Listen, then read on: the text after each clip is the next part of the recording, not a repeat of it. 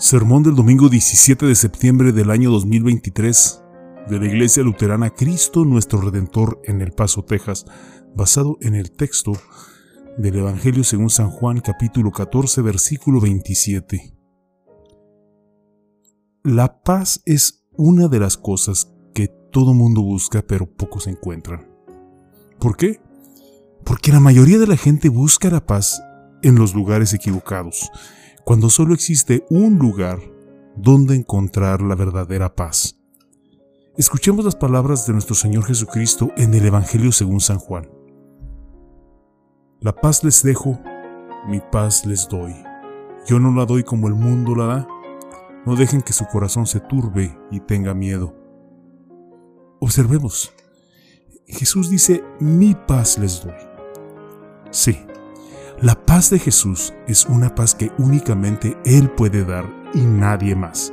Y Jesús quiere que entendamos que como esa paz proviene de Él, podemos tener plena confianza en la paz que Él nos ofrece. Fijémonos también cómo dice mi paz les doy. La paz de Jesús es específica y personalmente dada a ti. Y así es exactamente como Él quiere que le entiendas. Con demasiada frecuencia pensamos que cuando Jesús dice mi paz les doy, se está refiriendo a otra persona, pero no es así. Te está hablando específicamente a ti, así de personal es su paz. Jesús también nos dice, yo no la doy como el mundo la da. Y es bueno que no lo haga así, porque la paz que Jesús da es divina, a diferencia de la paz que da el mundo, que es, valga la redundancia, mundana. La paz que Jesús da es entre tú y Dios y es eterna. El mundo no tiene manera de, de dar esta paz.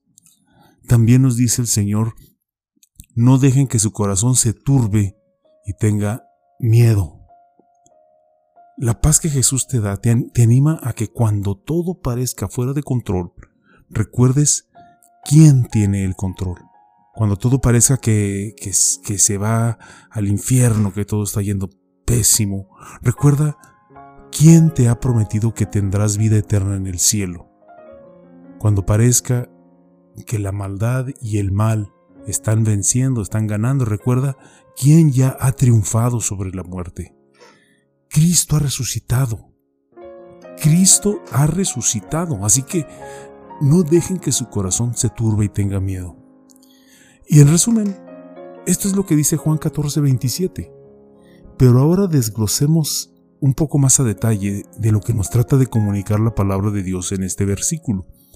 Tomemos por ejemplo la historia del paralítico en el Evangelio de Lucas si captas lo que agobiaba al paralítico más que, su, más que su, su, enfermedad, más que su parálisis, incluso más que la humillante experiencia de ser bajado por sus cuatro amigos a través de un hoyo en el tejado para poder ver a Jesús. Lo que más agobiaba a aquel paralítico fue yacer ante el Santo Hijo de Dios en aquella casa, sabiendo claramente que peor que ser un lisiado era un pecador. ¿Y cómo sabemos esto? Porque antes de que Jesús lo sanara, le dijo, amigo, tus, pecados quedan perdonados. Jesús conocía la condición espiritual de ese hombre tal como conocía su condición física. ¿Y qué hizo Jesús? Se ocupó primero de la necesidad más grande e importante de aquel hombre. Se ocupó de sanar primero su condición espiritual. El mundo jamás haría eso, eh, ni podría hacerlo tampoco. Pero Jesús lo hizo. Escuchemos nuevamente estas palabras. La paz les dejo, mi paz les doy. Yo no la doy como el mundo la da. No dejen que su corazón se turbe y tenga miedo. ¿Ves lo que estas palabras significaron de manera específica y personal para aquel paralítico? Ora a nuestro Padre Celestial para que signifiquen lo mismo para ti Tú no eres distinto a aquel paralítico, también tienes tus propios problemas físicos, pero tu mayor problema por mucho en la vida no son ellos, no es esos problemas, sino tus pecados. Jesús ve eso en ti y antes de dirigirse a sanar o remediar cualquier otra cosa en tu vida, se dirige a esto primero, a tus pecados, y te dice, amigo, amiga, tus pecados quedan perdonados. Mi paz te dejo mi paz te doy. O también veamos la historia de la viuda de Naín. ¿Puedes imaginarte el dolor y la tristeza de aquella mujer? No solo había perdido ya a su marido, sino ahora ya también había perdido a su hijo. Y en su dolor, ¿qué crees que pasaba por la mente de, de aquella mujer durante el cortejo fúnebre de su hijo? ¿Qué preguntas crees que se hacía? ¿Con qué emociones crees que luchaba? Solo puedo imaginar que, si se lo pudiéramos preguntar, nos diría, no quieres saberlo, porque no era nada bueno. Pero Jesús se topa con el cortejo fúnebre, ve el dolor y la pena de la viuda y le dice, no llores. El mundo habría dicho simplemente, lo siento mucho. Pero Jesús dijo, no llores. ¿Por qué? Porque inmediatamente después Jesús exclamó, Joven, te ordeno que te levantes. Y en ese momento, el que estaba muerto se incorporó y comenzó a hablar, y Jesús se lo entregó a su madre. He aquí lo mismo que el mismo, aquí lo, que el mismo Jesús le dijo a, a Marta en Juan 11:25 yo soy la resurrección y la vida. Y recalcando, ¿qué es lo que nos dice Jesús en Juan 14, 27? La paz les dejo, mi paz les doy. Yo no la doy como el mundo la da. No dejen que su corazón se turbe y tenga miedo. ¿Y ves lo que estas palabras significaron de manera específica y personal para la viuda de Naín? Oro a nuestro Padre Celestial para que signifiquen lo mismo para ti. Tú no eres distinto, distinta a la vida de Naín. Todos aquí hemos perdido a un ser querido. Algunos han perdido a varios seres queridos. Y saben bien que el dolor y la pena son más de lo que se pueden soportar a veces por nosotros mismos. Pero Jesús ha venido y nos dice, no llores, mi paz te dejo, mi paz te doy. Yo soy la resurrección y la vida. ¿Y qué tal la conocida historia de saqueo? En ese relato vemos a un hombre que sabía que se estaba aprovechando de la gente y de su dinero, el dinero que esa gente había ganado con muchos sacrificios, pero no le importaba, porque sabía que podía salirse con la suya, mientras que Roma recibiera sus ingresos eh, por los impuestos que Saqueo cobraba, podía seguir cobrándole a la gente lo que quisiera. Pero de repente Saqueo se siente desesperadamente culpable.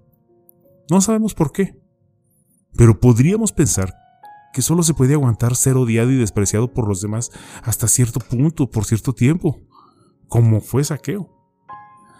Hasta que empiezas a verte a ti mismo por lo que realmente eres y terminas despreciándote y odiándote a ti mismo.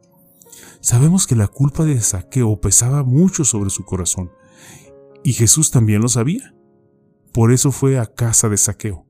E incluso entonces, cuando el mundo seguía odiando y despreciando a saqueo, y sin poder dar crédito a que Jesús hubiera entrado a la casa de una persona así, de un cobrador de impuestos, ¿qué dijo Jesús de saqueo?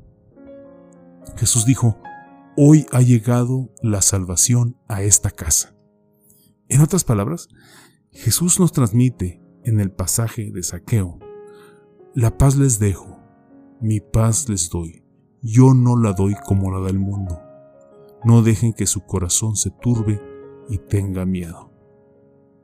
¿Ves lo que estas palabras significaron de manera específica y personal para Saqueo?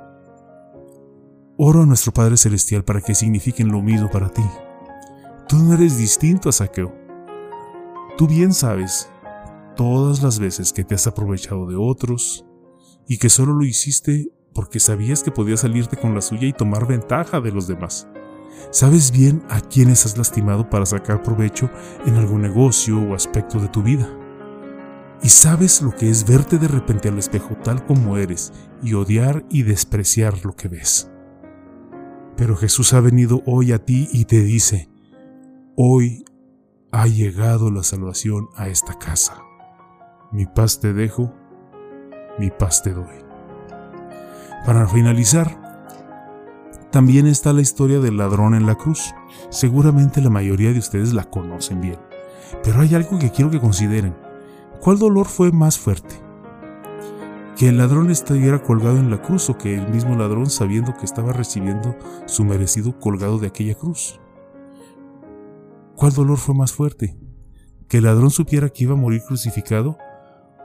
¿O pensar que Jesús tal vez se olvidaría de él? Pero ¿qué le aseguró Jesús al ladrón?